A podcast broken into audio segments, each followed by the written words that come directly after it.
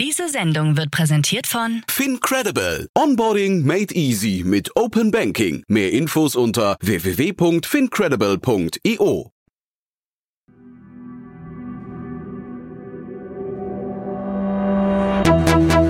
Startup Insider. Herzlich willkommen zu Startup Insider Investments und Exits. Mein Name ist Jan Thomas und ihr wisst ja, wir begrüßen hier jeden Tag die wichtigsten Expertinnen und Experten und sprechen über Finanzierungsrunden und über Exits und über alles, was wichtig ist oder wichtig werden könnte aus Sicht der VCs, aus Sicht der Expertinnen und Experten. Das ganze Format haben wir umgebaut zum Jahreswechsel und sprechen ab sofort immer zu dritt. Heute zu Gast Otto Birnbaum, General Partner von Revent und Jan Mitschaiker, Partner von HV Capital und wir hatten ein richtig cooles Gespräch. Ich möchte nicht zu viel verraten, wir legen direkt los. Hier wie gesagt die neueste Folge von Startup Insider Investments und Exits.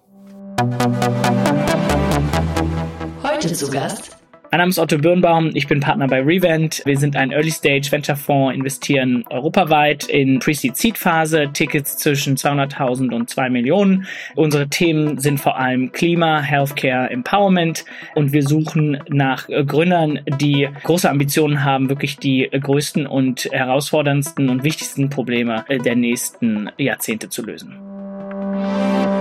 und Mein Name ist Jan Mitschaiker, ich bin Partner bei HV Capital. Wir investieren in Deutschland und in Europa in Unternehmen in verschiedenen Phasen. Einerseits Early Stage Investments, typischerweise Checks zwischen 1 und 5 Millionen und dann Growth Investments 5 bis 60 Millionen und sind über eine ganze Reihe an Sektoren aktiv. Also traditionell kommen wir aus dem Consumer Business, haben sehr viel B2B Enterprise, Fintech gemacht und wagen uns jetzt in für uns ganz neue Bereiche wie Drohnen, Roboter, Quantencomputing etc. und freuen uns immer mit spannenden Gründern zu sprechen.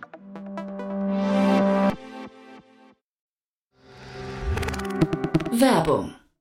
Hi, hier ist Nina, Content Managerin bei Startup Insider. Suchst du deine nächste große berufliche Herausforderung? Dann melde dich bei uns. Wir suchen aktiv nach neuen Teammitgliedern, die Startup Insider zum führenden Informationsmedium der deutschsprachigen Startup-Szene machen wollen. Aktuell suchen wir Sales Manager, Customer Success Manager, Finanzmanager sowie Werkstudenten in den Bereichen Sales, Product und Content. Aber auch wenn keine passende Stelle dabei ist, melde dich trotzdem bei uns. Wir suchen immer nach leidenschaftlichen Menschen, die mit Startup Insider Großes bewegen wollen. Also, um mehr zu erfahren und dich zu bewerben, geh jetzt ganz einfach auf startupinsider.de/slash insider. Investments und Exits. Ja, dann freue ich mich ganz besonders. Hallo Otto, hallo Jan. Hi Jan, hi Otto. Hallo Jan, hallo Jan. Ja, genau. Ach, das wird eine schöne Runde. Ich bin sehr gespannt. Ihr beiden, ihr habt ja unabhängig voneinander gesagt, äh, ihr seid ne, ihr seid ein Traumduo, ne? Ihr kennt euch schon lange, glaube ich, ne? Ja, ja, wir haben eine, eine lange Historie. Ich glaube, wir haben mindestens zwei gemeinsame Investments. Wir haben zwei gemeinsame Investments, wir sind eh zu einer ähnlichen Zeit in die Venture-Welt eingetaucht. Auch das. Ne? Ich habe auf deinem Post gelesen, Jan, sechs Jahre, ist das richtig? Genau, August, also sechseinhalb fast schon jetzt, ja. Aha. Sechseinhalb, wow, da bin ich ja sogar indirekt länger, zumindest auf der Investorenseite. Du hast ja vorher Angel Investments gemacht, das bringt Genau, dich ja nochmal. deswegen noch schaue mal. ich auch so zu dir hinauf und hol mir mal Tipps. ja, ja. Sehr cool, ja. Und heute, wir haben jetzt gerade im Vorfeld ein bisschen drüber gesprochen, wir hatten eigentlich so zwei, drei Sachen uns zurechtgelegt, aber wir haben festgestellt, naja, der Markt ist eigentlich noch relativ ruhig, ne? Oder also vielleicht könnt ihr mal so kurz sagen, wo wir gerade stehen und dann vielleicht auch, warum wir jetzt gesagt haben, wir ändern so die, die Themenlage für heute ein bisschen. Gerne, Jan, willst du anfangen? Klar, ich glaube, ähm, zumindest aus der Perspektive von HV hatten wir einen durchaus aktiven Dezember. Ähm, ich glaube, in Summe hatten wir 17 Transaktionen, die geschlossen wurden zwischen Neuinvestments, Follow-on-Rounds ähm, etc., allem möglichen. Also hatte unser Legal- und Finance-Team auch gut zu tun. Und dementsprechend ähm, tritt man jetzt Anfang Januar und ich nehme an, das ist bei vielen Funds ähnlich, weil einfach viel closen musste im letzten Jahr. Man will eigentlich als Investor auch keine Transaktionen über die Jahre offen haben. Ähm, viele, wo das denn jetzt wieder losgeht, wo dann eben die, die Calls passieren, die Reach-Outs passieren, mit den Gründern gesprochen wird ähm, und dementsprechend ähm, ja, ist im Moment, vielleicht gibt's noch nicht so ganz viele neue Announcements. Und so die Grundstimmung bei euch, also wir hatten ja jetzt in 2023, das war ja so ein bisschen frostig alles irgendwie, ne? Wir haben auch viel Konsolidierung, Insolvenzen, Layoffs und sowas gesehen. Aber mal so ganz grundsätzlich, äh, mit welcher Stimmung geht man in den neuen Markt, in neuen, ins neue Jahr jetzt rein? Ja, ich kann ja mal anfangen hier. Also ich glaube, insgesamt war ja 2023 klar ein kein äh, kein Bullmarkt, ja, sondern es war eher ein Bärmarkt äh, und alle waren sozusagen Anfang des Jahres reingegangen und also okay, hm, was wird dieses Jahr bringen? Äh, ich glaube, da sind wir Ende des Jahres positiver rausgekommen, als man vielleicht Anfang des Jahres gedacht hat. Wie, wie Jan schon gesagt hat, viele Transaktionen sind dann haben dann stattgefunden. Q4 ist natürlich für uns im Venture-Bereich immer irgendwo so die Rush-Hour des Jahres, weil alle wollen vor Ende des Jahres closen und, und deswegen sind alle, alle, alle Transaktionen, die so stattfinden. Ähm, ich glaube aber, dass 2024 schon so die Hoffnung ist, dass es echt wieder nach oben geht. Ja, der, äh, der Stockmarket ist wieder äh, ähm, auf gutem Levels. Äh, die IPOs äh, äh, sollten nächstes Jahr sozusagen wiederkommen ähm, hier HV, ihr habt einen Growth Fund aufgelegt, äh, das heißt, da gibt's jetzt auch Kapital wieder für die B- und C-Runden. Ist natürlich auch auf einer Opportunity raus. Äh, Jan, du bestimmt noch mal mehr zu sagen, da, dass da eben auch äh, äh, gerade die letzten ein, zwei Jahre vielleicht viele Investoren sich zurückgehalten haben. Ähm, aber ich glaube, dass wir hoffentlich eigentlich sozusagen das Tal durchschritten haben ähm, äh, letztes Jahr äh, und es sozusagen dieses Jahr wieder, äh, wieder bergauf gehen wird glaube ich 100% auch. Vielleicht ein Punkt von meiner Seite noch, was wir auch im Portfolio sehen, da haben wir auch Portfolio weiter Auswertungen zu gemacht, ist die Kapitaleffizienz der Startups ist ähm, auf einem ganz anderen Level als noch vor einem Jahr. Das ist jetzt ein bisschen verklausuliert ausgedrückt. Ähm, aber ich glaube, viele Gründer haben natürlich dieses Signal aus dem Markt bekommen, was vorher war Wachstum, Wachstum, Wachstum hin zu ja, weiter Wachstum, aber ähm, Burn und Operating Margin und Gross Profit etc. spielen eine ganz andere Rolle. Und das ist, sorgt dann am Ende natürlich für uns für attraktive Opportunities zum Investieren, für ähm, ja für Chancen, wo man einfach gut Kapital investieren kann. Ich frage mich nur, wenn du sagst Kapitaleffizienz auf einem anderen Level, ich frage mich da immer, ob die Gründer eigentlich dann nicht immer oder die Startups vielleicht sagen wir so ein bisschen die Hybris oder die ähm, was nicht so ein bisschen dieses äh, überambitionierte von VCs ausbaden mussten die ganze Zeit.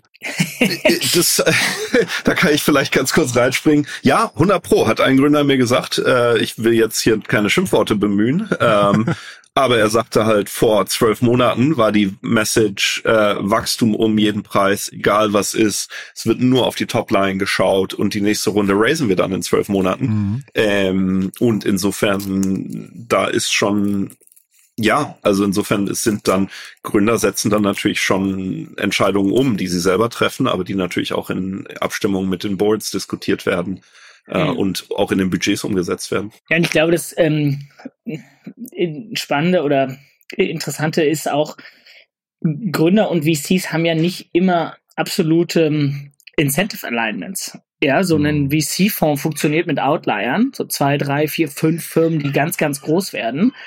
Und ein Gründer will eine Firma bauen, die stabil ist, die, die nachhaltig funktioniert, die in sozusagen, wo die Cashflow positiv ist, aber natürlich auch ein Category Leader und am liebsten auch an der Nasdaq. Aber sozusagen eigentlich ist das Risikoprofil, was ne, die meisten Gründer eingehen, nicht das gleiche Risikoprofil, was die VCs gerne eingehen. Weil die sagen, okay, entweder es wird ganz groß oder es wird gar nichts. Und da gibt es, glaube ich, viele Gründer, die sagen, okay, entweder es wird ganz groß oder es wird mittelgroß. Mhm. ja, da hast du sozusagen eigentlich nicht immer automatisches Interessenalignment. Und ich glaube, was so 2021 passiert ist, ist, dass auf einmal alles ein VC-Case war. Und das war es halt nicht. Es gibt halt mhm. einfach ganz viele Geschäftsmodelle. Das ist nicht Software oder AI, und da kommen wir wahrscheinlich gleich, oder irgendwie Web3, dass wenn du einmal eine marktdominierende Stellung hast, dass du da immer mehr sozusagen ähm, ja, Netzwerkeffekte ausbaust und automatisch der größte, stärkste wirst und deswegen Wachstum, Wachstum, Wachstum, weil du willst diese Position haben und dann kommt der Rest automatisch von selber. Aber wenn man auf einmal, weiß ich nicht, Schokoladenriegel produziert, ähm, davon gibt's viele und davon mhm. wird es auch in der Zukunft noch viele geben. Also da sind sozusagen diese Logik ist nicht mehr die gleiche, ähm, mhm. die in bestimmten VC-Cases sozusagen ist. Und das, da ist, da ist so ein bisschen die ganze Branche aus dem Ruder gegangen, nicht nur die Gründer, sondern auch die Investoren, die gesagt haben, okay, wir machen jetzt aus allen einen VC-Case. Ähm, und, und dann eben zu dem Punkt, den Jan auch vorher angesprochen hat, so dann haben die Investoren teilweise die Gründer getrieben, eigentlich irrational viel auf die Tube zu drücken, ohne erstmal vorher zu gucken, okay, wie weit macht das eigentlich Sinn und ist das, können wir das nachhaltig irgendwie ähm, durchhalten? Mhm. Und kann man sagen, dass dann hängt das auch damit zusammen, dass die sag mal, Nachfrage nach Startups höher war als das Angebot? Definitiv auch ein Faktor. Ähm, es gab eine Zahl aus dem Silicon Valley. Ich habe für Deutschland keine vergleichbare. Im Silicon Valley ist in den letzten drei Jahren die Anzahl der VCs von 1000 auf 3000 angestiegen, der Fonds. ähm, und ähm, gleichzeitig Money raised into VC auch ähm, ähnlich gestiegen etc. Und insofern klar, also Gesetze des Marktes, Angebot und Nachfrage ähm, war dann auch einfach viel Kapital da für Startups. Mhm. Ja, und ich meine, auch das so da nochmal aufzutauen, ist dann natürlich klar, Angebot und Nachfrage, äh, mehr Nachfrage, gleiches Angebot, vielleicht ein bisschen mehr Angebot, Preise steigen. Und dann haben wir eben Bewertungen gesehen, gerade in der auch Seed- und A-Runde, die extrem hoch waren, die jetzt Schwierigkeiten haben werden, in so eine B- und C-Runden-Bewertung zu kommen und let alone den, den Public-Markt. Ja, wenn man sich überlegt, so eine SaaS-Company tradet bei achtmal Umsatz, ja, da, da müssen echt viele B-Runden-Firmen erstmal reinwachsen, wenn sie mit ihren drei Millionen, fünf Millionen Umsatz irgendwie auf 200 Millionen Post äh, geraced haben. Ja, oder selbst bei 100 Millionen Post. Das ist schon, da, da muss man dann sozusagen erstmal hinkommen. Ähm, also ja, aber vielleicht vielleicht so ein paar positiveren Themen, wo was was bringt uns 2024? Ähm, ich würde damit mal einmal anfangen. Ähm, mhm. Ich glaube irgendwie, was war das eigentlich? Ende 2022 kam irgendwie äh, ChatGPT und OpenAI und äh, dann war irgendwie 2023 klar von äh, AI dominiert.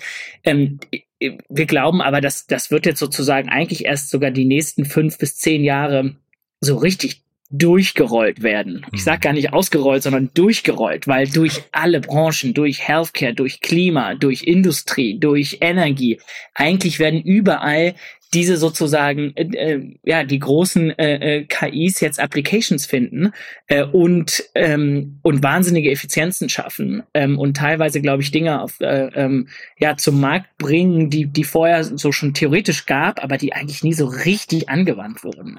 Also mhm. ich glaube, wir sind eigentlich in einer sehr sehr spannenden Phase und das lässt mich wiederum sehr positiv stimmen, dass das ganze Kapital, was geraced wurde die nächsten Jahre, mit AI dann hoffentlich auch sinnvoll unter anderem in das Thema, nicht nur in das, also sicherlich auch in andere Themen äh, investiert werden kann, so dass das auch zurückgezahlt werden kann, so dass die Gesamtbranche, ich sag mal von sozusagen Technologiebranche äh, weiter wachsen kann. Ich glaube, der, die spannende Frage, um, um da vielleicht noch einmal einzuspringen, ist aber die Timeline, auf der wir da arbeiten. Da gab es im Economist ähm, einen sehr interessanten Artikel und die haben sich quasi angeschaut, wie viel wird von den großen Corporates eigentlich in AI investiert und wie ist die Einschätzung, wie schnell dieses Thema kommt. Und ich glaube, als als VC äh, sind wir natürlich immer positiv und schauen sozusagen in die Welt rein und auch äh, sind bedacht auf schnelle Änderungen. Und was in dieser Studie äh, rausgekommen ist, die auch quasi wissenschaftlich fundiert ist. Ich kann es jetzt nicht im Detail wiedergeben, aber kann man nachlesen im Economist, wie gesagt, diese Woche, ähm, ist, dass es aber durchaus nochmal irgendwie eher drei bis fünf Jahre dauern könnte, bevor man diese Budgets sieht, ähm, versus eins bis drei. Also, dass mhm. es durchaus noch etwas dauern könnte, weil viele große Corporates gerade eben noch in der Findung sind äh, und überlegen, so welche entweder internen operativen Prozesse dadurch optimiert werden können oder eben welche neuen Produkte kreiert werden können. Und dadurch war, ist das dann eher ein Problem oder ist das eine Chance? Mm, ich glaube, es wird von Venture-Seite könnte es aus unserer Sicht ein Problem sein, weil ähm, es gibt ja AI-Firmen, die einfach explodieren vom Umsatz her. Mhm. Ähm, aber ich glaube, es sind relativ weniger und ich glaube, man muss dann auch in der Finanzierung von AI-Startups, die interessanterweise aus meiner Perspektive relativ teuer sind oft, die Leute sind teuer, die Technik ist teuer, die mhm. Server teuer, sind teuer etc.,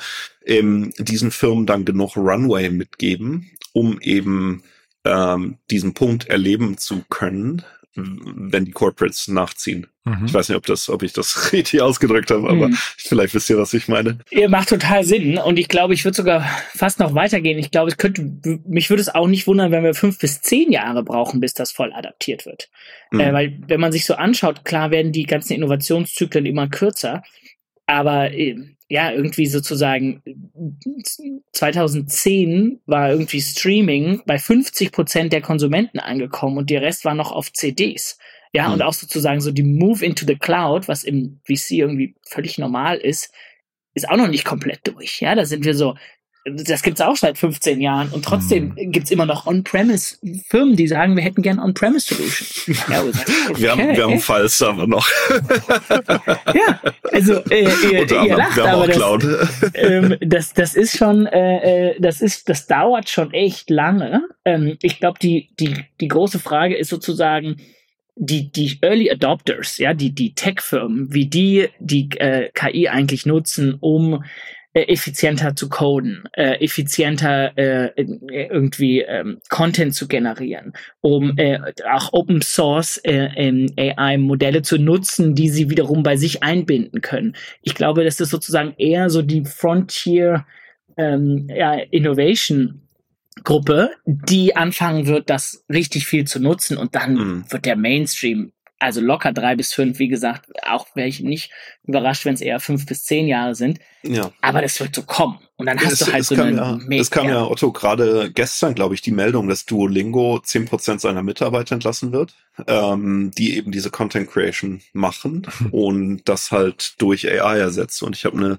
eine andere Portfoliofirma, ähm, wo das ganze Thema Text-to-Speech, also quasi die Vertonung mhm. von Inhalten, äh, auch durch AI jetzt erledigt wird, ähm, was auch äh, verschiedene Arbeitsplätze gekostet hat. Also es passiert, aber es ist natürlich schleichend. Ist schleichend, aber so zehn Prozent ist schon was. Ja, und dann so ja. Content Creation, wenn du sozusagen anfängst, da Bilder zu beschreiben und du hast überall so hier zehn Prozent bei Zalando und da bei Get Your Guide und da bei Duolingo, I don't know. So überall hast du sozusagen die, die Tech-Firmen, die, mhm. die da was machen und die zehn Prozent, die werden ja, die werden ja nicht in komplette Marge sozusagen umgewandelt, sondern die werden ja dann sinnvollerweise oft in Innovation sozusagen oder in Wachstum investiert, um so zu, zu gucken, okay, können wir ein neues Produkt launchen, können wir in einen neuen Markt gehen, ähm, ja, vielleicht können wir auch eine höhere EBIT-Marge aufbauen, I don't know. Aber sagen wir mal, die jüngeren Firmen haben ja schon sozusagen Ambitionen, da stark in, in die, äh, ins RD zu investieren.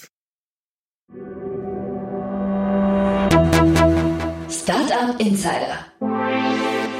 Aber sag mal ganz ehrlich, fünf bis zehn Jahre durchrollen im AI-Bereich, das klingt für mich so, als, als müsste doch bis dahin ein Unternehmen eigentlich pleite und vom Markt verschwunden sein, oder? Kann man nicht den Corporates auch mal ein bisschen Angst machen und sagen, sie verpassen da jetzt gerade die Chance ihres Lebens? Ja, aber also ich glaube, die haben das alle sehr stark auf der Agenda. So strategische Agenda 2023 haben die, glaube ich, in jedem Senior Management Team war AI, glaube ich, ein Thema ich glaube, bis die das dann durchgerechnet haben, umgesetzt haben, iteriert haben, das braucht halt mhm. einfach. Also, aber die haben das schon. So die die Corporates, mit denen wir auch die bei uns investiert sind, mit denen haben wir schon auch so Workshops gehabt. So wie können wir das jetzt nutzen? Wo kommt das her? Was sind die Opportunities? Wo nicht? Also ähm, die Beratung, ich glaube, das ist wahrscheinlich deren Haupt Revenue Treiber 2023 gewesen sein von Accenture oder so. Äh, also ich mutmaße das, ähm, aber ähm, ich, ich glaube, dass die das schon prinzipiell auf der Agenda haben, aber es braucht einfach lange, um das dann umzusetzen. Ich habe da einen ganz interessanten Datenpunkt auch zu bekommen nochmal. Ähm, also das meiste, die meiste AI ist ja quasi predictive und probabilistic, sprich mit einer Wahrscheinlichkeit äh, gibt es, ist dies das richtige Ergebnis. Ähm, was natürlich wunderbar ist, wenn ich Stellenanzeigen generiere oder versuche, Kundenservice-Anfragen zu beantworten etc. Wenn ich im medizinischen Bereich bin, im Legal-Bereich, im Engineering etc., ähm, reichen probabilistische Antworten vielleicht auch nicht. Und das ist zum Beispiel nochmal ein ganzer Forschungszweig, der gerade erst am Entstehen ist, ähm, wie überwache ich eigentlich meine AI, wie bewerte ich die Antworten, wann sind sie gut genug, wann kann ich die auf die Menschheit loslassen, etc. Also das ist schon auch noch zu tun. Ja, ja.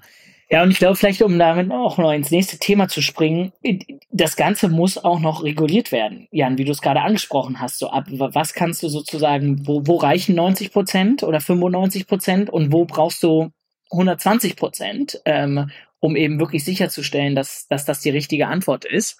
Ähm, und das Ganze muss dann reguliert werden und das wird dann die Industrie sozusagen auch nochmal beschäftigen. Und ich glaube, es ist eine, eigentlich eine schöne Analogie zum Web 3, was ja auch eigentlich sozusagen so ungefähr die Technologie ist jetzt 15 Jahre ungefähr alt. Ich glaube 2008 kam das mhm. famöse äh, äh, Paper von Satoshi. Ähm, so, wie können wir das jetzt eigentlich sozusagen nutzen? Wie wird das reguliert, um eben so sozusagen ja, dezentrale äh, äh, Daten zu nutzen. Und äh, was, glaube ich, spannend wird, wird, wie wird Web 3 und sozusagen Open Source KI-Modelle zusammen äh, interagieren. Weil dann kannst du sozusagen Open Source Modelle wunderbar ausnehmen und über einen Token monetarisieren. Ähm, und, und da sind dann die beiden Technologien, die da so ein bisschen so zusammenkommen und vielleicht sozusagen die Maßgabe für, für die nächsten zehn Jahre werden. Vielleicht was das Internet oder sagen wir mal so der App Store der letzten 20, 30 Jahre waren, wird dann vielleicht sozusagen die KI zusammen mit dem, äh, mit der Web3-Technologie. Wächst das für euch alles automatisch zusammen jetzt? Ist das so quasi ein Szenario? Ja, nicht. Lass dich hier mal, lass dir hier mal den Vortrag. ich kann auch zuerst gehen, wie du willst. Ja, erzähl du mal, Otto, gerne. Also, ich glaube, es kann wachsen. Ich glaube, du hast sozusagen aber viele Leute, die auch im Web 3 sozusagen sich die Finger verbrannt haben und sagen, davon lass, da sind, da sind wir jetzt vorsichtiger, das machen wir nicht jetzt automatisch mit. Ja, also ich glaube, sehr, sehr, sehr viele Fonds sind, gucken sich alles in KI an und sobald sie Web 3 hören, sagen sie, okay, it's not, not for me. Und mhm. es gibt aber einige, die das, glaube ich, als Overlap sehen und sehen, okay, das zusammen macht eigentlich Sinn. Und deswegen wollen wir sozusagen schauen, okay, was sind die interessanten Open Source KI Modelle und wie sind die, was sind die Token dahinter? Wie kriegen wir das sozusagen äh, gemeinsam hin? Definitiv. Und vielleicht einfach um ja um konkreten, ab und zu verteile ich ja hier Ideen für, für Startups, Jan, du erinnerst dich. ähm, ja. ähm, und zum Beispiel ein, ein, wahnsinnig spannendes Thema, was ich letztens aber eher aus einem wissenschaftlichen Kontext gehört habe, ist über Generative AI. Wir wissen ja irgendwann nicht mehr, was echt ist an Bild, an Text, an Video wo wurde was fotografiert, wurde es überhaupt mhm. fotografiert, etc. Ein Riesenthema, ne? Ist ein Riesenthema. Mhm. Und auch allein, wenn man sich überlegt, Disinformation, Regierung, Propaganda, ähm, etc. Riesenproblem. Und da zum Beispiel die Blockchain-Technologie als ähm, dezentrale, aber kryptografisch verifizierte Lösung, die einfach mhm. signieren kann, dieses Foto äh, von wem auch immer, Politiker Y wurde an diesem Moment gemacht. Äh, dieses, diese Tragödie ist passiert, dieser Unfall, dieses, was auch immer, mhm. vielleicht auch was Positives. Ähm, das zum Beispiel fand ich einen wahnsinnig spannenden Bereich, ähm, wo man eben Blockchain nutzt, um die AI irgendwie zu regulieren. Mhm, Und würd, also jetzt, ich will jetzt nicht ketzerisch klingen, aber würdest du denken, das ist ein Thema, das in Deutschland geboren wird? Mm, das ist eine sehr gute Frage. Ich bin ja oft auch kritisch, was Deutschland angeht, für gewisse Branchen. Ich glaube, wir haben in Deutschland ja totale Stärken im, die sollen auch nicht schlecht, schlecht reden, immer im Manufacturing, im mhm, Engineering, äh, auch Naturschutz, ähm, Sustainability und so weiter. Mm, und ich glaube, vielleicht ist dann dieser deutsche, ich will nicht sagen diese deutsche Paranoia, aber sagen wir mal diese deutsche Beschäftigung mit so Themen wie GDPR, Datenschutz, Information Sovereignty etc., mhm. dass da vielleicht ganz interessante Ansätze rauskommen. Mhm. Hm. Ja, ich könnte mir das auch vorstellen. Und wenn man so Deutsch, vielleicht deutschsprachigen Bereich mit reinnimmt, so die Schweiz, äh, die ja schon ein ganz schöner Krypto-Heaven äh, ähm, ist mhm. äh, und auch echt ein, ein Zentrum. Also glaube ich, ist man zumindest sozusagen auf Augenhöhe mit dem Valley. Mhm. Ähm, das, ähm, das funktioniert und zumal diese ganzen Firmen ja dann auch noch mal oft extrem dezentralisierte Arbeitsteams haben, ja, mhm. die sind, sitzen dann irgendwo, aber eigentlich sind sie irgendwo in der Schweiz registriert und haben Teams irgendwie auf der ganzen Welt. Ähm, also ich, Jan, ich ähm, glaube, deine Idee ist, äh, gebe ich dir vollkommen recht, da diesen diesen äh, Verifizierungshaken von ehemals Twitter, äh, den sozusagen zu, zu dezentralisieren und für diese ganzen Gen AI äh, da aufzugeben, das ist, glaube ich, das, das wird es geben in den nächsten Jahren. Ja? Mhm. Wer, wann, wie und wo, I don't know. Aber das macht Sinn und das braucht's. Äh, und ich glaube, da ist sozusagen eine interessante ähm, Application von diesen beiden äh, ähm, ähm, Themen. Und wenn das so eure beiden großen Prediction-Felder, also sag mal, AI ist klar, du hast gesagt, Otto, das geht jetzt so richtig los mit dem Durchrollen, aber da sind wir noch ganz am Anfang, habe ich richtig verstanden. Und dann auf der anderen Seite hast du jetzt gesagt, irgendwie Web 3, das Dezentrale und Open Source, ja? Das sind so zwei Themen, mit denen ihr euch beschäftigt? Ja, also ich würde vielleicht noch zwei, zwei Kommentare. Also bei uns, wir sind natürlich noch auf einem anderen Thema eigentlich fast mehr mhm. auf, als auf den beiden. Ja, sind wir viel mehr sozusagen im Climate-Bereich. Und das Interessante an dem Climate-Thema ist, ähm, dass man sozusagen so ein, ein Open AI oder ein insgesamt AI und irgendwie ähm, Krypto- oder Blockchain-Themen sind so ein bisschen neue Technologien, die neue Opportunities aufwerfen. Aber keiner weiß genau, wie groß es wird, wann es wie groß wird und wo es genau passieren wird. Mhm. Man hat sozusagen so, okay, hier ist eine, eine neue Technologie und vielleicht wird es großartig und alle werden es haben und vielleicht bricht es völlig zusammen. VR mhm. ist so ein Thema. So seit 15 Jahren warten wir auf eine geile VR-Application und keiner hat's. Ja, und mhm. dann hat irgendwann mal McKinsey irgendwie im Mobile Phones Ende der 80er Jahre man nee, das wird kein Markt. So, keiner weiß es. So, mhm. ja. Ähm, und die andere Herangehensweise, und das ist eigentlich viel mehr, wie wir auf die Märkte bei Revent gucken, ist, wir sagen eigentlich, okay, wo sind eigentlich die recht großen Probleme, die wir in den nächsten Jahren angehen müssen? Und da werden wir Lösungen finden, weil wir keine andere Wahl haben. Und deswegen Klima, sozusagen, unter anderem Klima. Wir haben ja auch noch andere Themen, aber Klima bleibt sozusagen ähm, ein, ein, ein Thema. Ja, man sieht jetzt, es regnet mehr, wir haben Hochwasser, der Klimawandel hört, hört nicht auf. Und das heißt, der Druck, da Lösungen zu finden, wird immer höher und die Incentives auch. Ähm, und deswegen so ein bisschen so, was sind die Themen? Ich glaube sozusagen, das Klimathema bleibt ein Thema, aber weil es das ist ein problemgetriebenes Thema. Du hast das mhm. Problem, was du lösen musst, und dann suchen wir jetzt, was sind mögliche Technologien, die das lösen können. Bei den anderen beiden sind so, hier, das sind geile Technologien, welches Problem können wir jetzt damit lösen? Mhm. Und es ist ja immer interessant zu fragen, so wo, ähm, und da kann, da kann ich Otto nur unterstreichen, wo kommen eigentlich die Opportunities her? Weil es gibt ja diese technologischen Antriebsmomente, keine Ahnung, Mobile Phone, äh, der App Store, das Internet, ähm, etc. Das ist ja sozusagen der, der eine Trigger, wo einfach massiv Wert entsteht in Startups. Und dann ähm, das andere sind eben mehr aus der, aus der Problemstellung. Und da gebe ich Otto hundertprozentig hundertprozentig recht. Äh, man sieht ja auch, ich habe die Tage eine Statistik gesehen, mittlerweile führende Bereich für VC-Investments. Ich glaube, das war im vierten Quartal letzten Jahres, auch getrieben durch einzelne Megarunden, war das ganze Thema Energie, was natürlich ähm, ganz eng mit, mit dem Klima auch zu tun mhm. hängt. Hat. Mhm.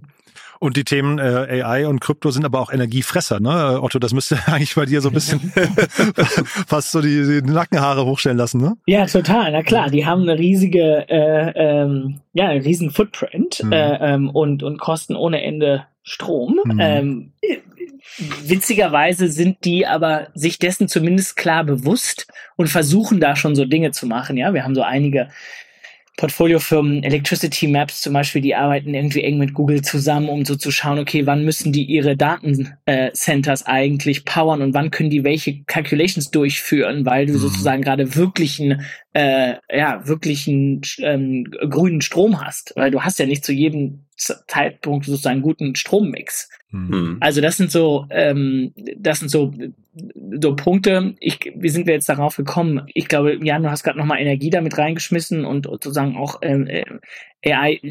Was bei Energiemarkt, glaube ich, besonders interessant ist, ist, das ist auch so eine Infrastruktur, die sich neu aufstellen muss. So, wir wissen, unser Energiemix muss sich nochmal verdoppeln, verdreifachen, vervierfachen im Renewable-Bereich.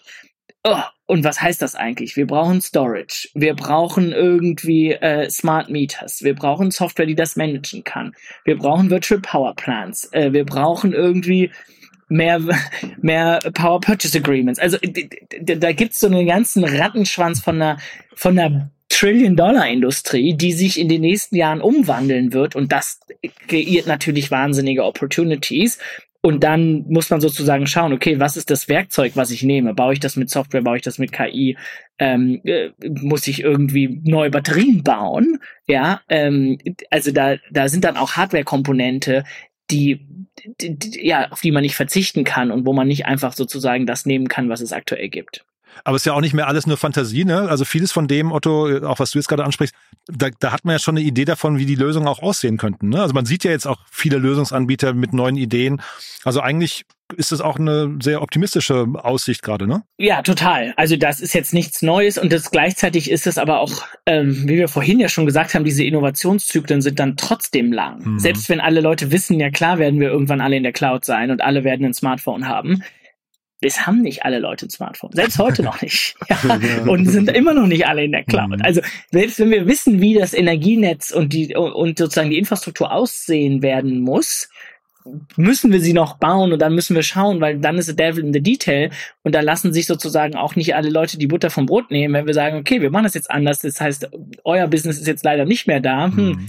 dann kommt dann auch echt Politik ins Spiel und Lobbyismus. Und, und das sind dann auch nochmal interessante Märkte, weil die sind nicht rein privat, du hast dann sozusagen auch nochmal so einen Versorgungsauftrag als Regierung, macht das Ganze wesentlich komplizierter, als wenn man sozusagen irgendwie weiß ich nicht, Schuhe online verkauft. Hm. Danke. Und sag mal, Jan, äh, ich habe äh, deinen LinkedIn-Post gesehen. Ne? Ich habe gesehen, du warst äh, Skifahren. Ich habe so vom geistigen Auge gehabt, wie du vielleicht so abends alleine im Stern Sternenhimmel guckst, du vor dich hinsinnierst. da waren wahrscheinlich schon, da sind ein paar Impulse vielleicht nochmal drin oder Appelle fast, ne? kann man vielleicht sagen. Vielleicht magst du nochmal ein, zwei loswerden, oder? naja, also erstmal, ich habe da schon auf den Deckel für gekriegt. Ich war nicht tatsächlich alleine Skifahren. Also ich habe auch äh, Leute, die, die mit mir Zeit verbringen möchten. Nicht viele, aber der eine oder andere gibt Ich finde, man darf auch mal alleine Skifahren. Also, Entschuldige.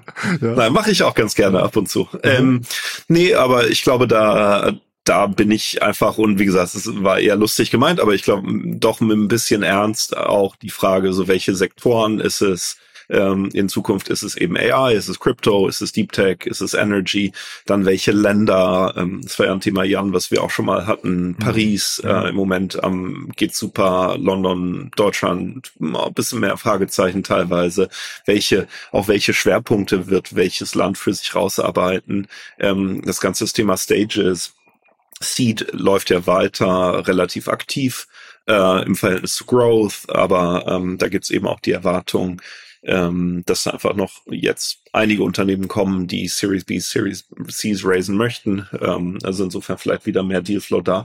Und dann wie immer die Frage, so wie, was ist eigentlich Makro? Welche Black Swan Events, die ja eigentlich alle zehn Jahre kommen sollen, kommen im Moment alle drei bis sechs Monate. Ähm, und wie geht man da als, na, natürlich einerseits als Investor, aber vielleicht auch als mhm. Gründer irgendwie mit rum? Weil ich glaube, 2024 ich glaube, es gab gibt selten Jahre, wo man vorher gesagt hat, oh, die waren ruhig oder die werden ruhig sein. Ähm, aber ich glaube, es sind bei 2024 inklusive Wahlen in Deutschland, Wahlen in den USA, China, Taiwan, der ungelöste Konflikt äh, Russland, Ukraine etc. Ähm, ich glaube, es wird wieder ein eher volatiles Jahr. Hm. Und in Frankreich äh, jetzt ganz neu heute ein neuer Premier, ne? also 34 Jahre alt kein einziges graues Haar. Also ich finde, das ist auch nochmal eine Sache, das fehlt uns in Deutschland auch so ein bisschen, diese, diese Frische in der Jugend, ne? Also, also in der Politik, ja. Ja, wobei, da würde ich dann mal in die USA schauen, wo, glaube ich, ein 81-Jähriger gegen einen 76-Jährigen ja. antritt. Also das ist schon auch irgendwie hart. Ja, ja.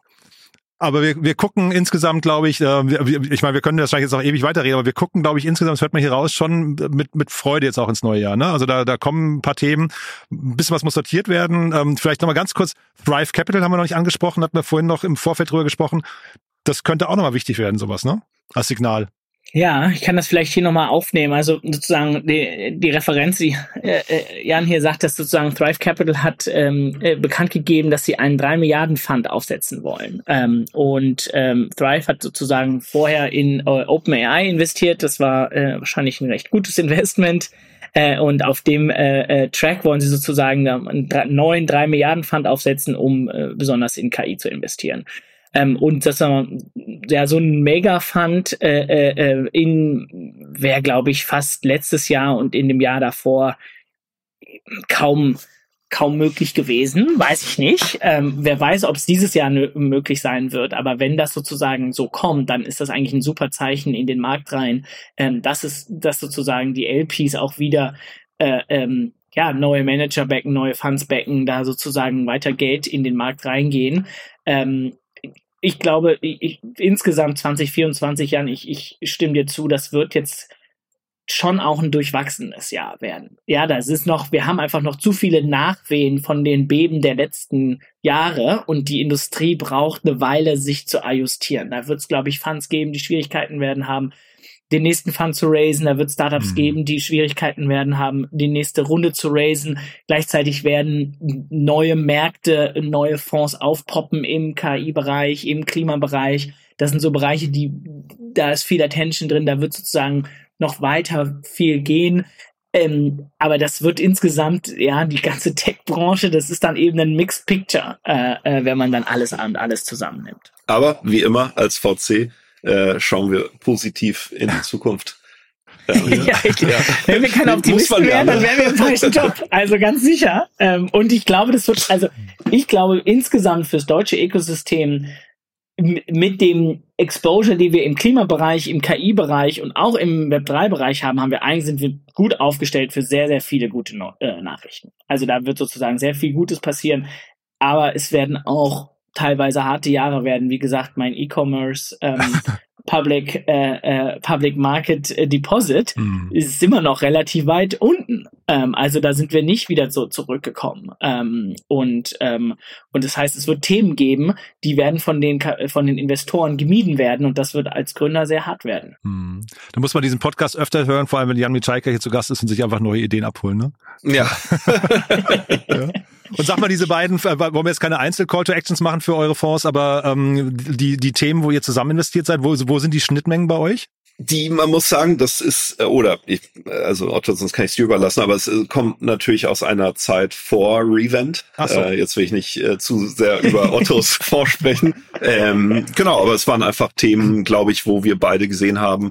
Und das ist ja auch das, was wir suchen, dass einfach äh, Supergründer große Märkte nachhaltig verändern möchten ähm, und das ist ja eigentlich immer das Kriterium für VCs. Ja, genau. Also wir können auch ein paar Namen nennen. Ich glaube, ein, ein gemeinsames Investment, ich war damals noch bei Partec, haben wir ähm, gemacht. Da hat Jan schon vorher investiert in Upwest ähm, und das hat sich äh, hier Berliner Fintech mhm. ähm, hat sich extrem gut entwickelt. Ähm, ähm, und ähm, insgesamt ist, glaube ich, sowieso der Berliner Fintech-Markt echt ähm, under the radar, ja, mit einem Raisin, mit einem Mambu, äh, mit einem Upwest. Also mhm. sind echt echt, echt große Fintech-Firmen in der Stadt, ähm, wo man denken würde, ja, vielleicht sind die eher in Frankfurt oder in London. Ähm, das also ist schon auch hier in den Markt. Ähm, ich glaube, wo hat, wo haben wir trotzdem Überlapp? Also ich glaube, also wir machen viel Climate, wir machen mit bei Revent viel Climate, viel Energy, wir machen Healthcare. Ähm, das sind alles Themen, die ich auch ähm, im HV-Portfolio sehe und wo ich auch regelmäßig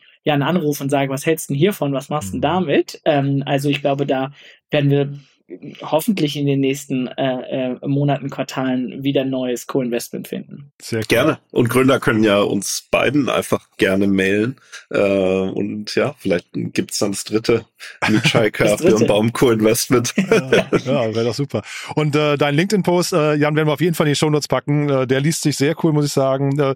Äh, wie gesagt, ich, ich hoffe, also die, auch da, das war ja, hat so hier und da so ein bisschen Ironie, aber ich, der, der hat auch der hat viel wahren Kern, muss ich sagen. Ja, ja also das überlasse ich dem geneigten Leser ja, genau, zu überlegen, was Satire ist und was echt. Ja, genau. Cool. Sehr schön. Dann danke ich euch beiden. Das war eine tolle Auftaktfolge. Ich freue mich einfach aufs nächste Mal. Wunderbar. Danke dir. Super. Ciao. Ja, auch. Danke.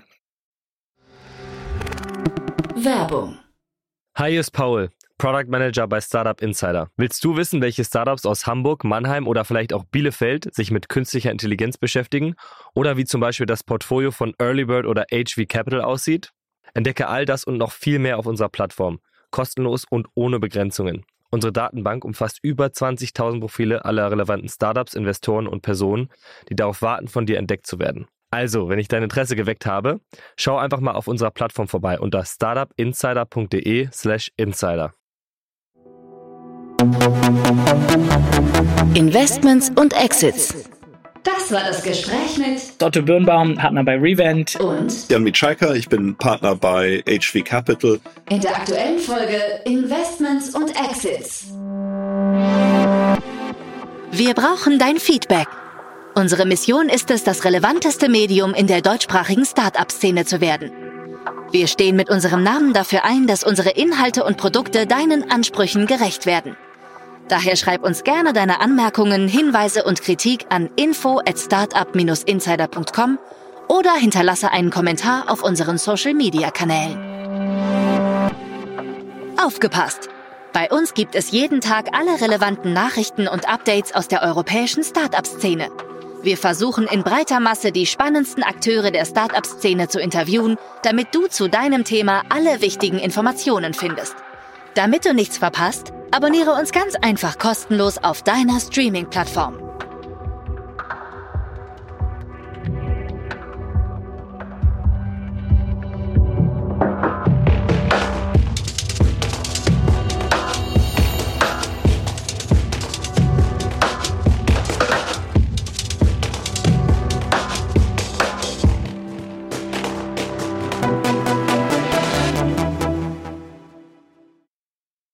Diese Sendung wurde präsentiert von Fincredible. Onboarding made easy mit Open Banking. Mehr Infos unter www.fincredible.io.